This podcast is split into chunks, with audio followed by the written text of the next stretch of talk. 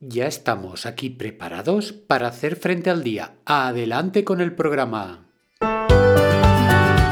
Estáis escuchando el podcast de Psicología, Comunicación y Crecimiento Personal de Joan Contreras. Bienvenidos.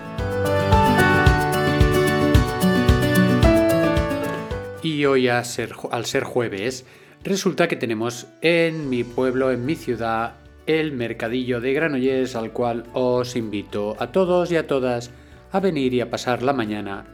sí, si es que no estáis trabajando, claro. Mm, fijaros que los mercados tienen ese punto, los mercados populares, los ya sean los que tienen un edificio fijo, los que se hacen de forma semanal, tienen ese encanto, esa sensación de que estás hablando con la gente, que estás comunicándote, que comentas el Barça, que oyes, que pides para hacer cola. No sé, es algo muy, muy bonito que yo creo que tenemos que procurar conservarlo para que no decaiga. Y vamos por el programa de hoy. El programa de hoy, fijaros, fijaros que es el tema de, las parejas, que los jueves estoy haciendo pues estos monográficos o estos temas más especializados del jueves, ¿no? Y os diría, ¿tenéis pareja? ¿No tenéis pareja? ¿Os va bien con la pareja o no os va bien? Vamos a ver. ¿Te va bien con tu no pareja? Me pregunto yo. ¿Me va bien con la persona con la que compartes la educación de tus hijos? Pues espero que sí, espero que todo vaya muy bien, sea que tengas pareja o que no la tengas. Y hoy vamos a afrontar cómo, vamos a hablar de cómo afrontar los conflictos de pareja. Pienso que es un tema interesante puesto que los terapeutas vemos muchas veces conflictos de pareja inacabables, interminables, repetitivos, cansinos, que no llegan a ninguna conclusión y creo interesante tener unas pautas para poder, pues, cuando no estás de acuerdo, es que es lo más normal del mundo.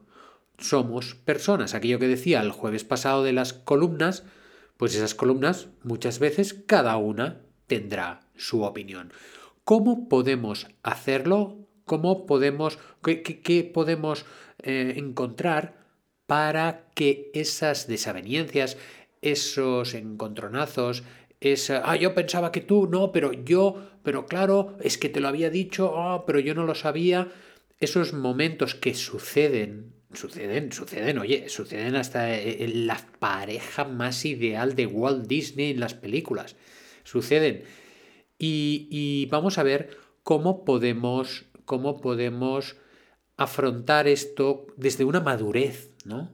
Desde un punto de vista de yo soy yo, tú eres tú, y, a partir de ahí establecer un diálogo.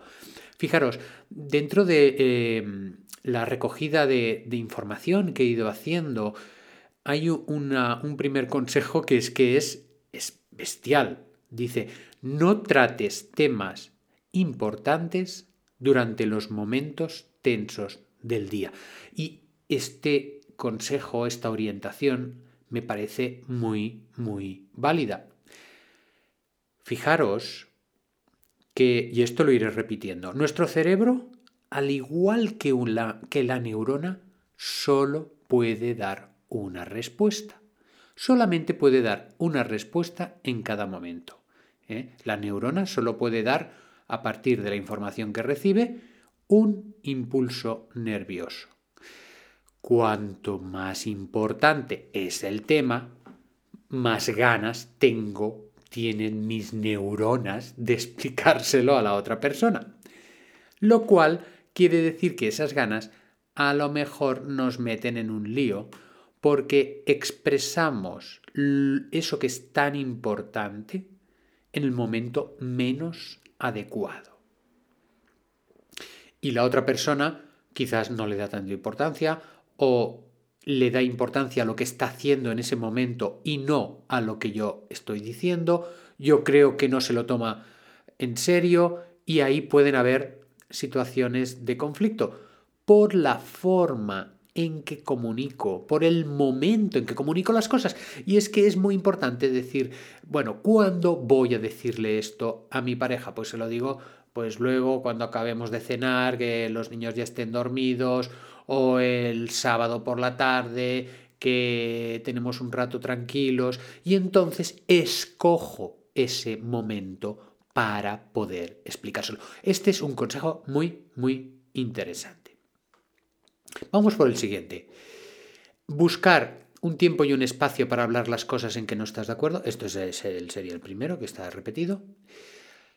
Intenta hablar de una sola cosa a la vez y no mezcles temas.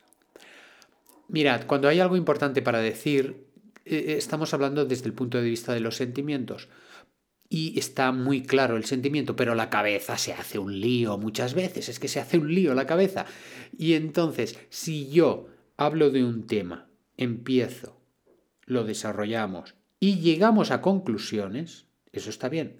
Pero si empezamos un tema, lo empezamos a hablar, lo mezclamos con otro, no porque esto, no porque lo otro, ¿vale? Entonces aquí es cuando vienen los conflictos que cuando se habla de ellos no se cierra el conflicto. Esto es un concepto que también en educación es muy importante y seguiré insistiendo en ello. Cerrar el tema, cerrar el conflicto. ¿Cómo quedamos a partir de ahora? La próxima vez que vengan tus padres a casa, ¿qué vamos a hacer? Eh, eh, cuando el niño nos ponga en jaque y venga de un lado a otro y diciendo que quiere salir con sus amigos el sábado hasta las 3 de la madrugada, ¿qué vamos a hacer? Porque esto se va a repetir. Esto se va a repetir. Estar en una pareja es tomar decisiones y estas decisiones es necesario que sean consensuadas. Vale que uno lleve la batuta. Es normal que según qué temas cada uno pues lleve la batuta, sea un poquito el que organiza o el que ya lo tenga como más de la mano. Pero aún así es necesario que los dos estéis de acuerdo. Por tanto, empezamos un tema, acabamos ese tema. ¿De acuerdo? Luego, hay otra, otra, ah, otra orientación muy importante que es cuando veamos que nos estamos poniendo nerviosos y no llegamos a ninguna conclusión, es necesario cortar la conversación ahí. ¿Por qué? Porque es muy fácil en la pareja pasar a acusaciones. En vez de hacer peticiones, pues me gustaría que saliéramos más o me gustaría que eh, cuando vamos con los amigos pues estuvieras un poquito más por mí o me gustaría que me acompañases a tal sitio. Estos son peticiones. Pero pasar a acusaciones es que claro, es que tú el otro día no me hiciste caso, es que parece que no existo o parece que no tomas decisiones o los silencios que implican estas frases, que ahora hablaremos, eh, esto está tomando un cariz que no es muy positivo. En el momento en que yo acuso, la otra persona se va a poner a la defensiva y ahí pues es más difícil llegar a una conclusión. Por tanto, el cerrar conversaciones. A las terapias vienen muchas veces situaciones de mucho conflicto, incluso de gritos, situaciones desagradables y es necesario evitarlas. Aquí hay otra orientación que tengo apuntada que dice mantenga un ambiente amable y conserve el sentido del humor. Evidentemente que esta pauta es, es interesante. Otra cosa es que, mm, claro, Mm, no, es tan fácil a veces conservar el sentido del humor cuando estás hablando con la pareja de temas importantes. O sea, vamos a ser un poquito realistas también. ¿eh? Dice, no leas la mente de la pareja.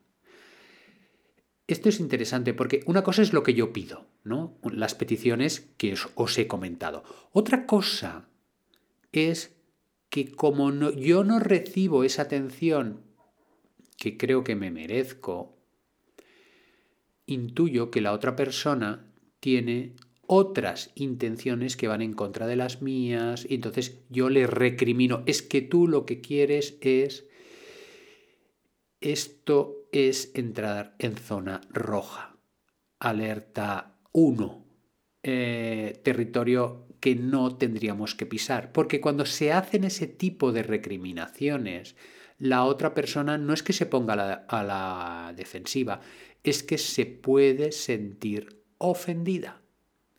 Estamos metiéndonos en sus intenciones y esto eh, no es correcto.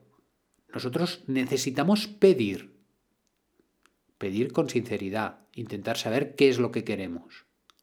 Yo quiero esto, yo quiero lo otro. Necesito esto, necesito lo otro.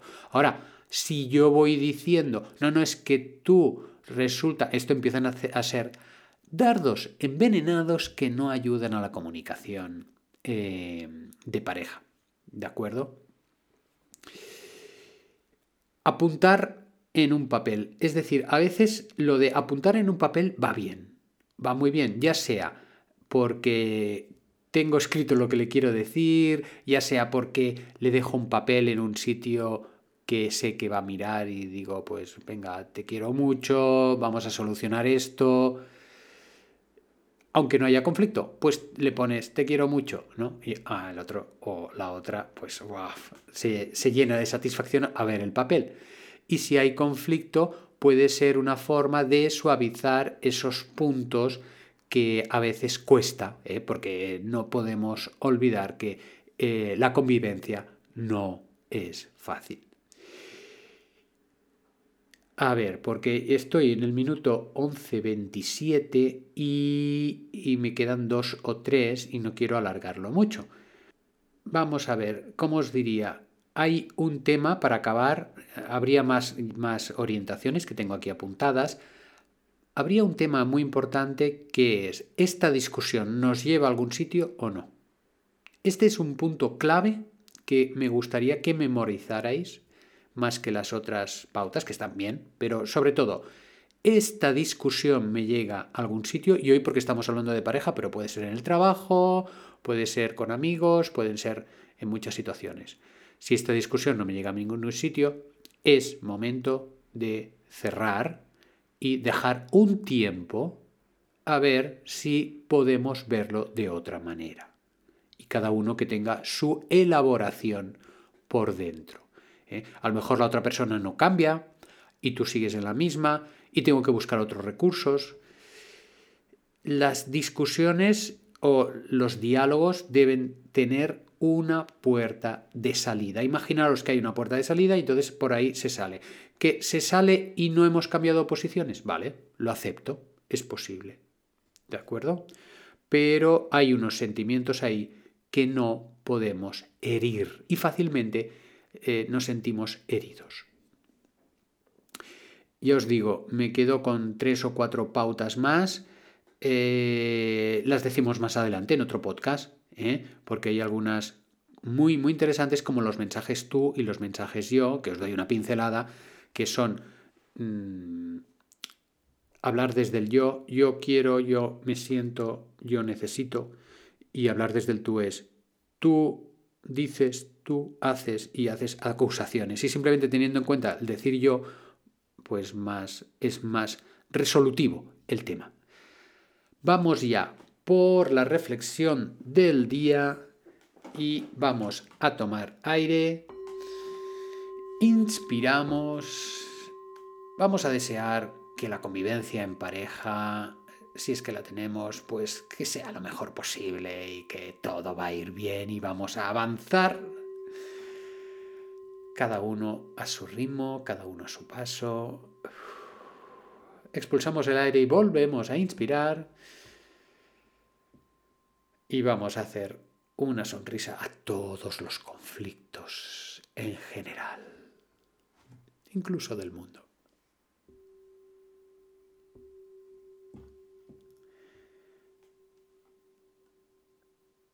Hasta el próximo programa.